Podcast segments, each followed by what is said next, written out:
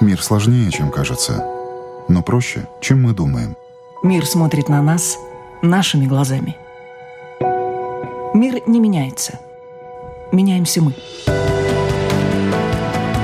Люди и страны.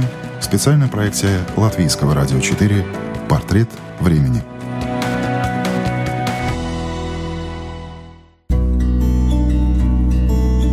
Настоящее и будущее культуры и литературы. Кто войдет в ряды классиков? Какие произведения будут читать и перечитывать следующее поколение?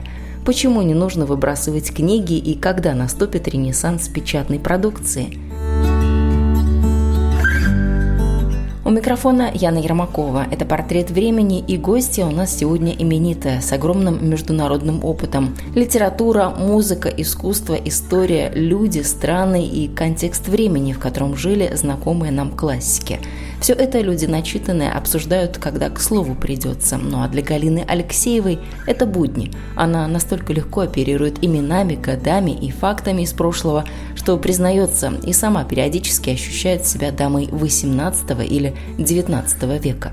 Галина Алексеева, кандидат филологических наук, э, заслуженный работник культуры Российской Федерации, заведующий отделом научно-исследовательской работы э, Государственного музея Толстого э, в Ясной Поляне, президент Международного комитета литературных музеев и музеев композиторов, член Э, группы славянских исследований Оттавского университета и так далее, и так далее. С кем, как не с вами, говорить о музыке, о литературе, о высоком, не только о том, что происходит в России, но и о том, что вы видите в мире. Вот давайте начнем, может быть, с, ну, поскольку программа наша называется «Портрет времени», вот портрет времени, он сейчас какой для вас? Вот вы его каким видите? Вот это время, в которое мы с вами живем прежде всего в культурном аспекте. Меня, э, сказать, волнует, конечно, культура, хотя культуры э, те связаны с, с другими, э, сказать, аспектами и политическими, и экономическими, потому что мы непосредственно завис, зависим и от экономической ситуации, от политической ситуации, и не только государственные музеи, но и частные музеи. Но что касается культуры, то сейчас, конечно, масса возможностей, потому что большая культурная и научная кооперация со всем миром, со всеми странами, и все Э, культурные учреждения, которые я знаю, и музеи, и библиотеки, и, и конечно, и образовательные, как университеты. А, но что касается музеев, они особенно носят такой а, мультикультурный, интердисциплинарный характер. Э, то есть музей – это такая э, структура, это такой феномен культуры, который связан и э, с образованием, и с хранением, и распространением культурного наследия, и с научными э, исследованиями. И в какой-то степени музеи усадьбы, мне кажется, и в Латвии такие тоже есть, они занимаются и сельским хозяйством э, в том виде, как это предполагалось основателем этого музея, то есть тем э, человеком, о ком музей э, рассказывает. То есть, например, в нашем случае, например, в музее Толстого, мы пытаемся сохранить все, как это было при Толстом, то есть э, поддерживать все хозяйственные направления, которые э, Толстой развивал.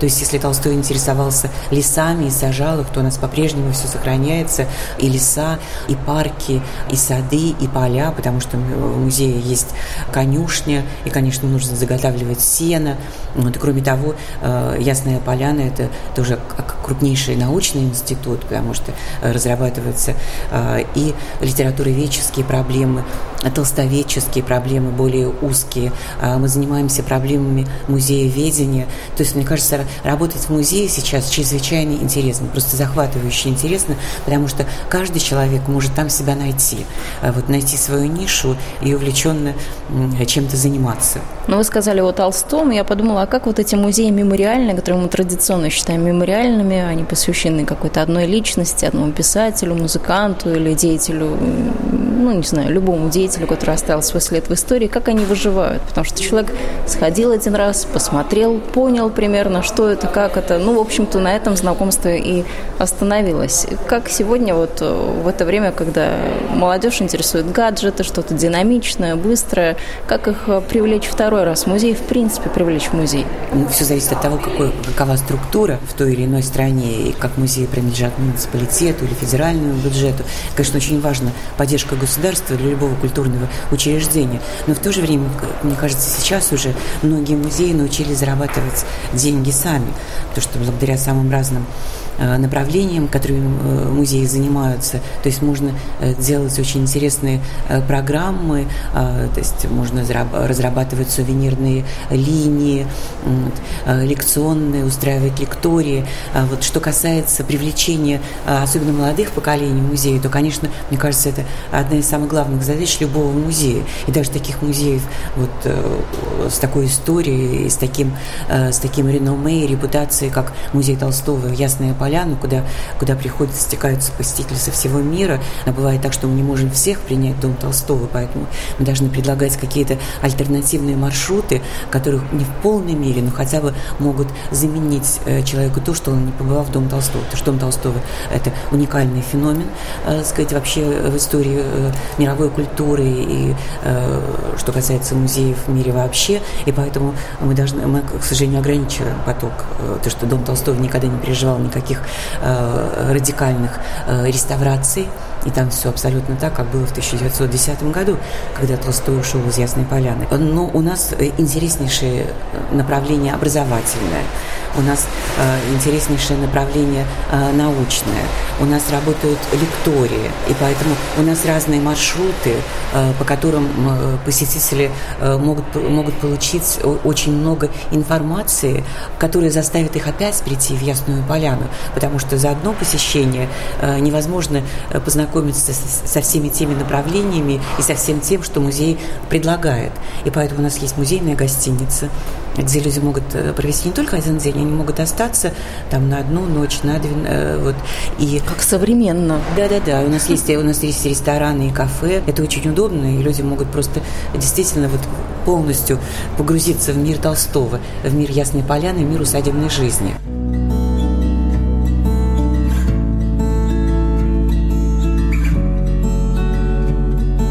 Но если раньше масштаб личности, он был действительно такой вот, э, ну, заметный, большой, то вот сейчас э, музей кого бы мог появиться вот в наше время, не знаю, писателя, деятеля культуры или политика? Мне кажется, личностей достаточно много, и это зависит от того, как э, сделать этот музей, вот как выстроить программы этого музея. Можно, если есть какая-то интересная личность, политика, экономиста, писателя, поэта, актера, театрального деятеля, режиссера, можно сделать очень интересный музей. Э, главное, что сделать захватывающую интересную концепцию, э, собрать нужный коллектив, вот, э, выстроить правильную экспозицию. И, мне кажется, все зависит от нас. И, есть такие примеры вот и в Москве, и в других странах. Там винзавод, гараж, такие то есть совершенно новые такие культурные музейные образования, которые работают очень успешно. Винзавод это не имеется в прямом смысле винзавод? Нет, нет, это вот это, это и гараж тоже. Да, да, да, да, да, это такие такие оригинальные названия вот музеев э, картинных, вот художественных арт-галерей, которые очень интересно работают. И, и также мемориальные музеи, масса вот литературных музеев, которые также очень интересно работают и находят всякие пути привлечения э, посетителей в их музеи. Сейчас все пытаются осваивать новые виды коммуникации э, с публикой, с потенциальной публикой и находить новых посетителей в совершенно неожиданных местах. Например, сейчас очень важная э, проблема, и это тон задает ЮНЕСКО, и думаю, что все европейские страны эти, эти охвачены, и, и Северная Америка тоже, и Россия, это вот э, инклюзивные программы для инвалидов, for disabled people. Вот, и, то есть главная задача, чтобы люди с самыми разными проблемами здоровья чувствовали себя в музее, в пространстве музея абсолютно полноценными, и чтобы они получали ту же самую информацию, как и люди, которые не страдают этими проблемами здоровья. И, так сказать, в музеях сейчас это очень важная задача, и не только э, во время просто посещения, во время экскурсии, но даже во время конференции. Например, вот я э, сейчас по возвращении из Риги э, буду, проводить нашу 11-ю международную компаративистскую конференцию «Толстой. Мировая литература», куда съезжаются вот ученые, толстоведы из 12 стран мира, в том числе вот будет несколько инвалидов. Они ученые, они занимаются проблемами истории изучения творчества Толстого, но в то же время есть проблемы со здоровьем. И, и мы опять же создаем все условия, чтобы этот человек совершенно адекватно себя чувствовал вот в среде относительно здоровых людей. Вот, и то, что вот эта проблема работы с людьми, у которых есть какие-то дефекты здоровья, она очень актуальна. То что должно быть, все должны быть на равных, и все должны получать ту информацию, которую все получают.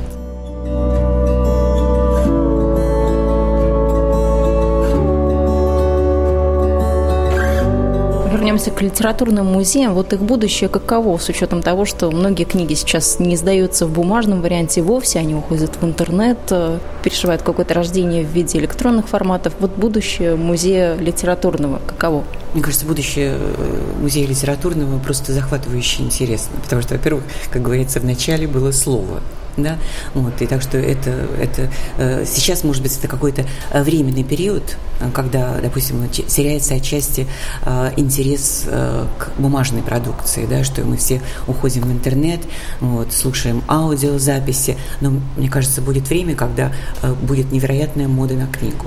Так что не надо спешить выбрасывать свои библиотеки, потому что к этому опять верну, э, верню, э, э, люди вернутся, человечество вернется. Но даже сейчас мы тоже э, работаем с электронными версиями. Например, у нас были интересные проекты, вот, которые инициировала Фёкла Толстая. Например, «Весь мир читает «Войну и мир». И вот у нас, сказать, у нас весь мир читал войн, «Войну и мир». Это, было, сказать, десятки стран в этом проекте участвовали. И у нас есть сайт и на, на портале «Ясная поля» Поляна, на портале других музеев Толстого, э, где люди могут э, получить любой текст Толстого в электронном виде. Потому что если руки не доходят до книги, то мы, конечно, предлагаем им другие варианты, да, пусть они идут на наши веб-сайты, э, пусть они скачивают Толстого, но главное, чтобы все-таки к текстам Толстого обращались. Вы сказали, не торопитесь выбрасывать книги, а я подумала в этот момент о том, что у людей остаются, ну, скажем, после того, как родственники уходят, остаются огромные библиотеки дома, они не знают, что с этим делать, они предпочитают это выбросить. Вот посмотрите, вот, вот что делать? Вот библиотека Толстого, как вот, вот культура, усадебная культура, культура русской усадьбы и, наверное, европейской тоже, когда библиотеки собирались несколькими поколениями. И то есть это, и это в, кон, в конечном итоге, это собрание, это настоящий культурный феномен. И никому не приходило в голову выбрасывать, например, библиотека Толстого, а, которая в 2011 году получила статус ЮНЕСКО, вот, зарегистрирована э, в реестре ЮНЕСКО память мира документального, всемирного документального наследия. В этой библиотеке хранятся книги трех поколений – вот, и самая старая книга была напечатана в 1613 году, а, и последние книги пришли в библиотеку в 10 году, год смерти Толстого. А, и, конечно, все это нужно тщательно беречь и передавать из поколения в поколение. Просто а, тут уже проблема воспитания. Вот нужно в каждой семье, конечно, нужно воспитывать уважение к, к книге, вот, культуру чтения. Вот, и ни в коем случае нельзя выбрасывать. Но в крайнем случае, мне кажется, нужно дарить это в публичные библиотеки, в сельские библиотеки. Но лучше, конечно, если есть возможность сохранять. Я, например, не выбрасываю книги своих родителей. Надеюсь, что мои дети не выбросят мои книги. Вот, так что нет, это, это очень важно. Будет не, обязательно будет мода на бумажное издание. Опять к этому вернуться. И будут очень драгоценными те книги книжные собрания, которые удалось сохранить. Потому что масса книг, к сожалению, мы видим, как масса книг оказывается, простите, на помойках. Вот, и это страшно.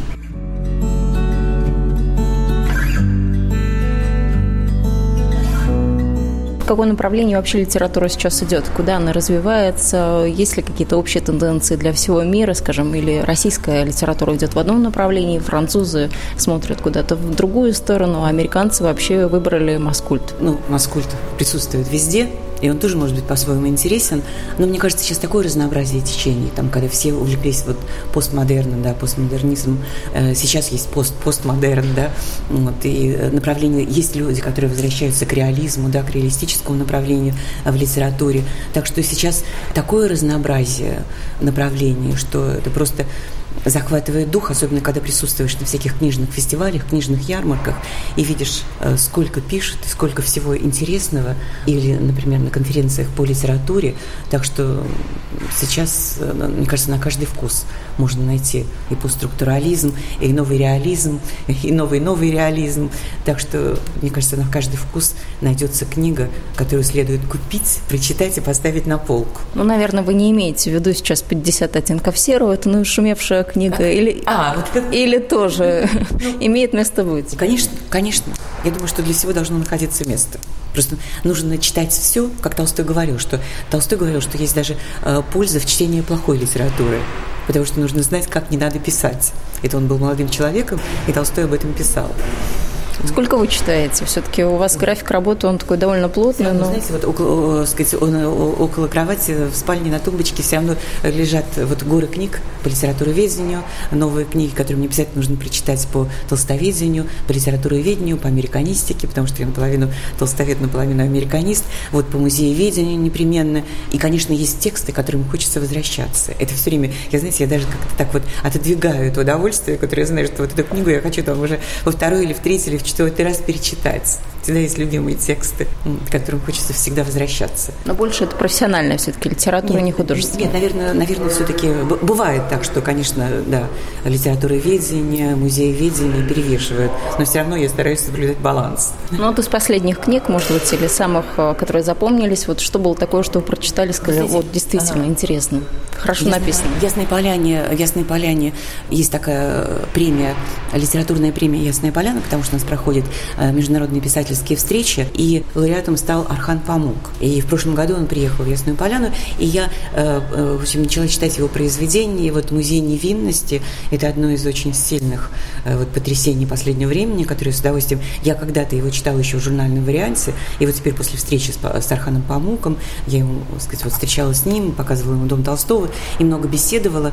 Я с удовольствием прочла отдельное издание этого произведения, и меня это произведение по-хорошему потрясло. Ну, поскольку я живу в XIX веке, вот, и моя диссертация, и моя книга «Американские идеологии» Льва Толстого, это все вот о том, что было э, на рубеже XIX-XX веков, то, конечно, я с удовольствием возвращаюсь вот к литературе и к американской, и к английской, и, конечно, и к русской, э, прежде всего к Толстому этого периода. Вы сказали, надо читать разную литературу, чтобы понять, какая хорошо написана, какая не очень, но вот... Но это точка зрения Толстого, но я считаю, что тоже... Э, ну, вы разделяете Да, да, я разделяю эту точку зрения, потому что нужно читать все, а потом все-таки понять, что больше тебя привлекает, и выбрать то настоящее, что действительно forever. Но согласна, что масштаб писателя, может быть, по сравнению там, с столетней давностью, двухсотлетней давностью, он немножко изменился. Если раньше писатель знал по 3-4 иностранных языка, скажем, тот же Толстой, то сегодня... 15, мог разбирать тексты на 15 языках. Вот, да. тем более. То сегодня даже не обязательно, в общем-то, что-то знать, и не обязательно очень глубоко углубляться в предмет, чтобы что-то написать. Да, конечно, бывают такие писатели-однодневки, которые могут, э, сказать, написать какой-то роман,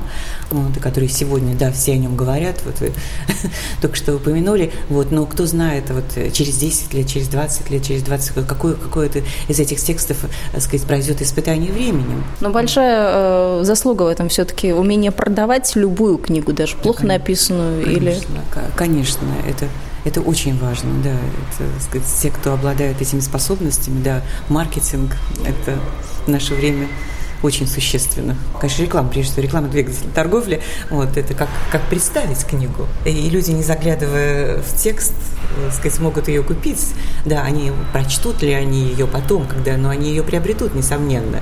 Пойдет ли дело дальше и читают ли эту книгу до конца, но книга будет продана. Вот, если она, Эффект если, достигнут да, экономически. Если, да, если она грамотно прорекламирована.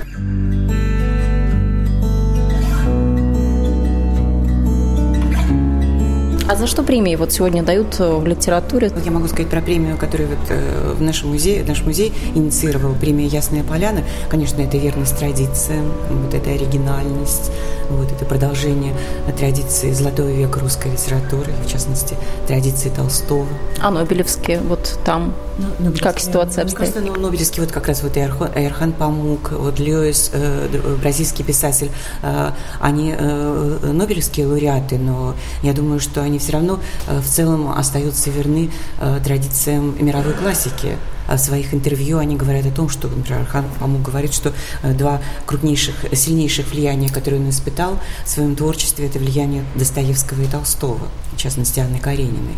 Потому что, мне кажется, все равно человек, который получает Нобелевскую премию, это все равно это крупный автор, это, это талант. Хотя часто говорят, что это какие-то могут быть там политические мотивы, Толстой отказался от Нобелевской премии. Вот. Конечно, Нобелевская премия – это не самое главное. Это, тем не менее, Толстой э, его знает весь мир и читает. Но писатели всегда так или иначе прямо или косвенно участвовали в политике, были к ней причастны. Конечно. Вот сейчас участие Конечно. писателя в политике, оно каково? Ну, это зависит, это зависит от писателя. Это и влияние. Это зависит от писателя. Некоторые писатели вне политики, так что как бы они уходят, так сказать, такие сугубо кабинетные. Есть те писатели, которые принимают активное участие в политике, так сказать, у нас в России можно назвать целый ряд имен. И Толстой, как бы то ни было, Толстой тоже откликался на политические события своего времени. Вот, и, например, когда он отказался от, от Нобелевской премии мира, э, Толстой сказал, что он, когда узнал, что он является одним из кандидатов на Нобелевскую премию мира, и он написал тогда открытое письмо э, «Штокхолм Дагблат», с просьбой не присуждать ему эту премию, потому что он считает, что эта премия должна быть присуждена а, кавказским духоборам. А духоборы – это такое пацифистское движение а, в России в конце 19-го, начала 20-го, э, скорее в конце 19 века, в последние десятилетия 19 века, которые проповедовали ненасилие, у которых был такой протестантский символ веры, который расходился с официальной доктриной православной церкви, он, собственно, сходился с любой официальной доктриной, любой э, христианской конфессии. Вот. Но главное то, что они проповедовали не насилие, вот, выступали против войны, отказывались служить в армии, и во многом взгляды совпадали э, с религиозной, э, нравственной концепцией Толстого, доктриной Толстого. И Толстой считал, что премию мира должны получить кавказские духоборы, которым помог эмигрировать в Канаду, потому что они действительно борются э, вот таким ненасильственным пацифистским методом, потому что они пацифисты, борются за мир. Конечно, части э, мотивы отказа от Нобелевской премии Толстого в этом случае были идеологические и в чем-то э, политические, потому что духоборы преследовались э, в то время правительством Российской империи, и Толстой помог им эмигрировать. Ну вот мы как-то все больше о литературе в контексте прозы говорим, а стихи, вот на каком месте сейчас находятся стихи, мне кажется, с Верой Полосковой, ну, может быть, и не только с ней, они переживают какое-то вот второе рождение.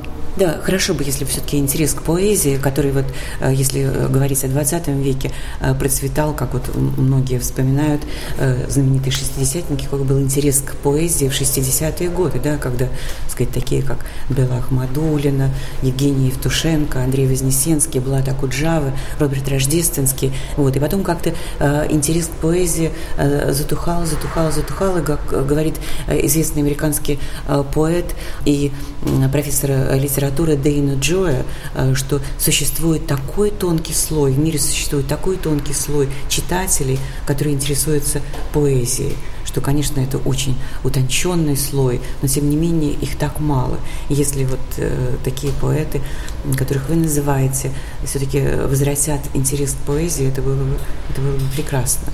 Потому что это, это не только, э, к сожалению, ситуация в России, но вот я, я цитирую американского поэта Дэйна Джоя, который пере, переведен на русский, и уже почти никто не владеет ни рифмой. Не то, что э, сказать, люди сознательно э, разучиваются писать рифмы и пишут белым стихом. Но тоже, скажем так, интерес немножко с другой стороны к поэзии, мне кажется, спровоцировал и рэп, то есть все эти рэп-батлы, да. которые мы сейчас да, видим, да, кто-то да. говорит, что прям это, ну вот явление такое, которого да, прям да, вот не хватало, его не было, оно да, было нужно. Кто-то, а наоборот, да. резко об этом отзывается. Вот ваше мнение какое? Нет, я считаю, что нет, это должно существовать, это тоже интересно, это тоже интересный аспект культуры, да, это массовая культура, но это интересно, это тоже э, какую-то часть э, публики будет э, провоцировать вот на чтение других поэтических текстов.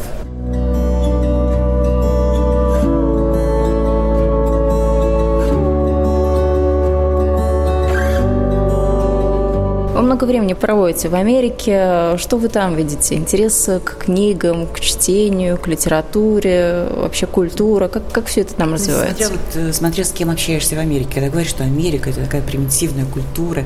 Не знаю, я училась в Америке как Фулбрайт э, Scholar э, вот, в Гарварде и в Колумбийском университете, и как Кеннон Scholar в Институте славистики Джорджа Кеннона в Вашингтоне. Нет, я встречалась, знаете, вот с таким верхним верхним слоем интеллектуальной общины, вот, интеллектуального населения Америки, и которых, у которых высочайшие интеллектуальные запросы, и которые, которые интересуются и литературой, и искусством, и которые также любят классическую русскую литературу, классическую мировую литературу. И ты понимаешь, что, собственно, они живут в той же вот, такой духовной, интеллектуальной ауре, что и многие мои друзья и коллеги в России и в европейских странах.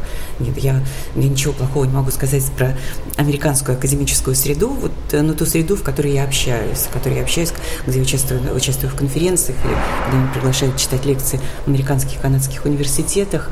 Не могу сказать про другую часть Америки, но вот э, ту часть Америки, которую я знаю, у меня э, самые позитивные эмоции. Например, вот, но это уже было давно, в 2003 году, когда как раз вот, когда я училась в Колумбийском университете, вышел фильм Сакурова «Ковчег», то есть вот он одной камерой снимает такое путешествие во времени по Эрмитажу. И в Линкольн-центре есть такой вот э, такой небольшой зал, где показывают такие вот э, артхаусные кино и такие э, фильмы, которые не, не, не широкого, э, невысокого э, бюджета голливудского. И вы не можете себе представить, зал был полон, это была премьера, это уже, то есть премьера, которая длилась, э, наверное, вторую неделю, я уже просто в последние дни захватила.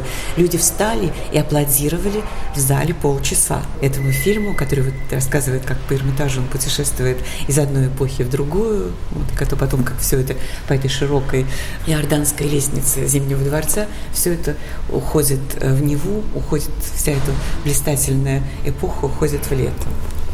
То есть вот америка, американские интеллектуалы стояли в зале, стоя аплодировали этому настоящему э, произведению искусства в мире кино.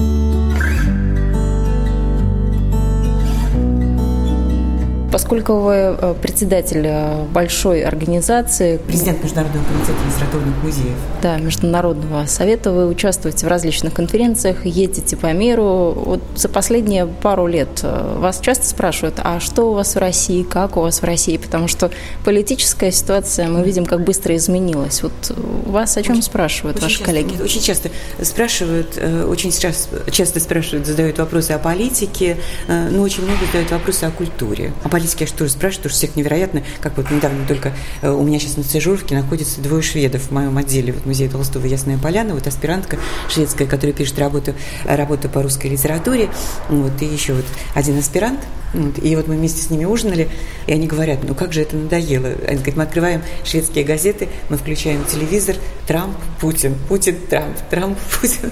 Вот поэтому, конечно, сказать, мир устает от политики, вот, от того, что это так и, и так э, энергично и интенсивно вот, э, политическая жизнь сейчас происходит, что, конечно, хочется поговорить уже о чем-то другом, потому что это несется отовсюду, и поэтому люди часто задают вопросы, давайте уйдем, давайте поговорим о литературе, литературе, давайте поговорим об искусстве. Но, конечно, есть люди, которые действительно интересуются политикой, им хочется знать вообще, что происходит в России. Ну, даже наверное, такие вопросы задают, я помню, даже вот не так давно, наверное, года два назад, одна э, моя коллега из моего комитета из Швеции говорит, ну, это точно, что Россия не нападет на, на, на э, Балтийские республики.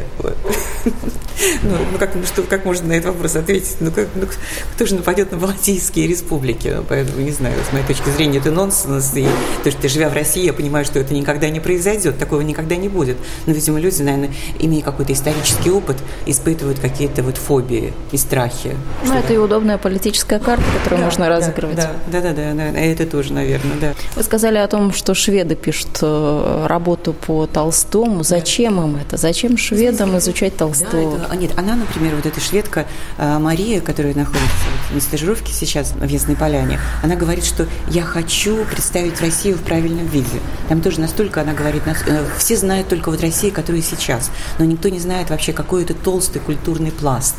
Вот, и я хочу просто вот рассказывать о России at length, и о ее культуре, о ее литературе. И поэтому она пишет, например, берет такую очень узкую тему, незавершенный роман Толстого «Декабристы», из которого, собственно, потом вырос, э, выросла эпопея «Война и мир».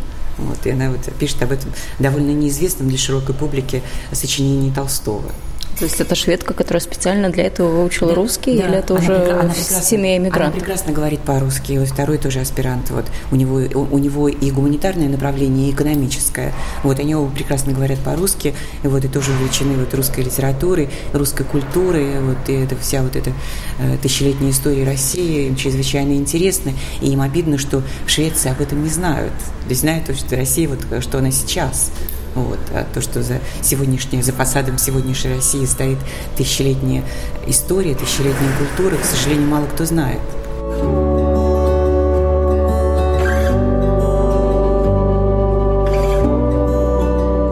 На повестке дня сегодняшней э, вашего комитета? Вот что вы обсуждаете в мире? Вот какие есть проблемы, не скажу, но, наверное, вот интересные вопросы, которые для музейных работников, тех, которые связаны с музеями литературы и музыки, вот что для них актуально и важно? И вот сейчас тема этой э, конференции – это личность и время в экспозиции Литературного музея и Музея композиторов. Вот. И эта тема э, продолжается с нашей предшествующей конференции, предыдущей, которая была на Крите в прошлом году. Там была экспозиция Exhibition New Insight, экспозиция в Литературном музее «Новые подходы». Потому что деятельность у нас очень э, широкая, только что у нас Э, произошла дискуссия э, по поводу определения э, литературного музея и по поводу дефиниции музея вообще. Потому что выступала одна из наших участниц из Армении, она рассказывала о мемориальном, одном из мемориальных домов музеев. И наш предыдущий президент, профессор Лотер Джордан, Э, он сказал, что ну, основываясь на жестком определении а, ИКОМа, что есть музей, ваш музей не совсем подходит. Это просто memorial site, потому что э, в соответствии с дефиницией ИКОМа музей должен постоянно развиваться, менять свои экспозиции, вот, а у вас просто как бы застывшая экспозиция в том виде, в котором писатель ее оставил. Ну, тут мы начали э, дискутировать, вот, и многие не согласились с Лотером, но я тоже была вынуждена сказать, что, во-первых, э, дефиниция э, музея, что есть музей, сейчас э, пересматривается, и все национальные комитеты, не только международные национальные комитеты, а ИКОМ э, должны прислать э, в ИКОМ, э, штаб-квартиру ИКОМ в Париже, э, свою версию, э, что есть э, э, музей сегодня, свою дефиницию музея. И на основе всех этих собранных версий будет разработано новое, э, новое определение музея, новая дефиниция музея. Вот, кроме того, я сказала, что и в Армении, и в России, во многих таких таких странах нет, например, застывшей структуры вот мемориального дома-музея. Потому что, как правило, это не только мемориальный дом-музей, где все сохраняется по тому времени, в котором жил тот или иной писатель, но кроме него обычно еще есть э, картинная галерея, выставочный зал, э, какой-то образовательный центр. Это целый комплекс. Да, если мы возьмем какой-то отдельный, но таких я таких не знаю примеров, когда существует просто отдельный дом без всякого развития, вот, и нет никаких дополнительных структур музейных. Как правило, это обычно комплекс. И вот тоже состоялась такая некоторая дискуссия. Ну, надо отметить, что ваш комитет работает просто на износ, потому что я не видела, честно признаюсь, ни одной другой такой конференции, где люди в солнечную погоду, когда все прекрасно и хорошо, и, казалось бы, ну, гулял бы по окрестностям Риги и смотрел город, вы сидите на всех сессиях. Я имею в виду не только вас конкретно, но вот да, всех да, членов этого комитета. Вы все сидите, вы все внимательно слушаете, вы оживленно дискутируете, и кроме того, кроме вот этой повестки дня, которая у вас каждый день есть, это доклады, это обсуждения, вы еще в день успеваете посетить по несколько латвийских музеев, рижских. Это совершенно ненормальный график, но я понимаю, что вы энтузиасты своего дела. То есть таких людей вот сейчас очень мало. Я хотела даже, да, это действительно так странно представить, что вчера, например, когда заседания проходили в Юрмале, никто не, никто не сбежал на пляж. Я должна сказать, что латвийские музеи, конечно, я даже, например, когда училась в школе, то нас, нас на факультативное чтение, там и Райнес был включен, нет, Аспазия – это отка- действительно открытие. Вот.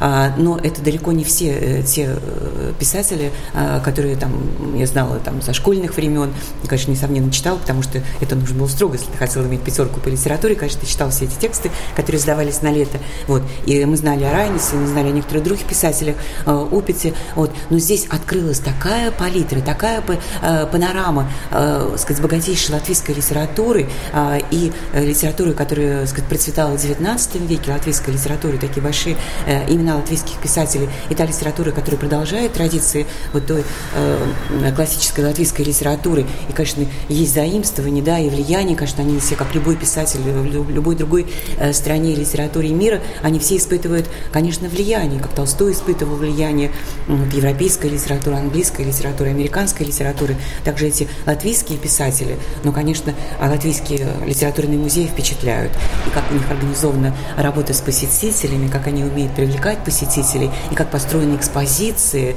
и просто вот эти тексты замечательных писателей Аспазии, Райниса, вот, и Андреса Упита, и других э, писателей, доклады о которых мы слышали на конференции, это очень, мне хочется приехать и почитать, вот, э, опять вернуться к этим текстам, а некоторые я даже не читала, вот, и чтобы побольше узнать о латвийской литературе. Это очень обогащает и вдохновляет. Знаете, получаешь такой эмоциональный заряд. Вот это откровение. Латвийская литература – это вот откровение.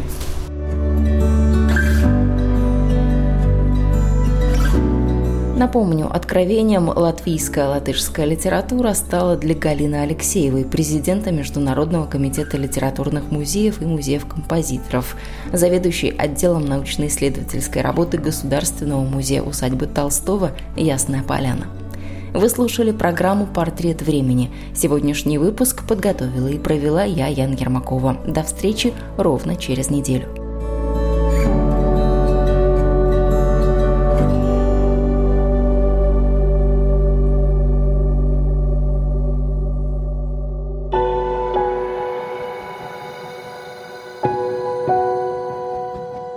Люди и страны. Специальная проекция Латвийского радио 4 «Портрет времени».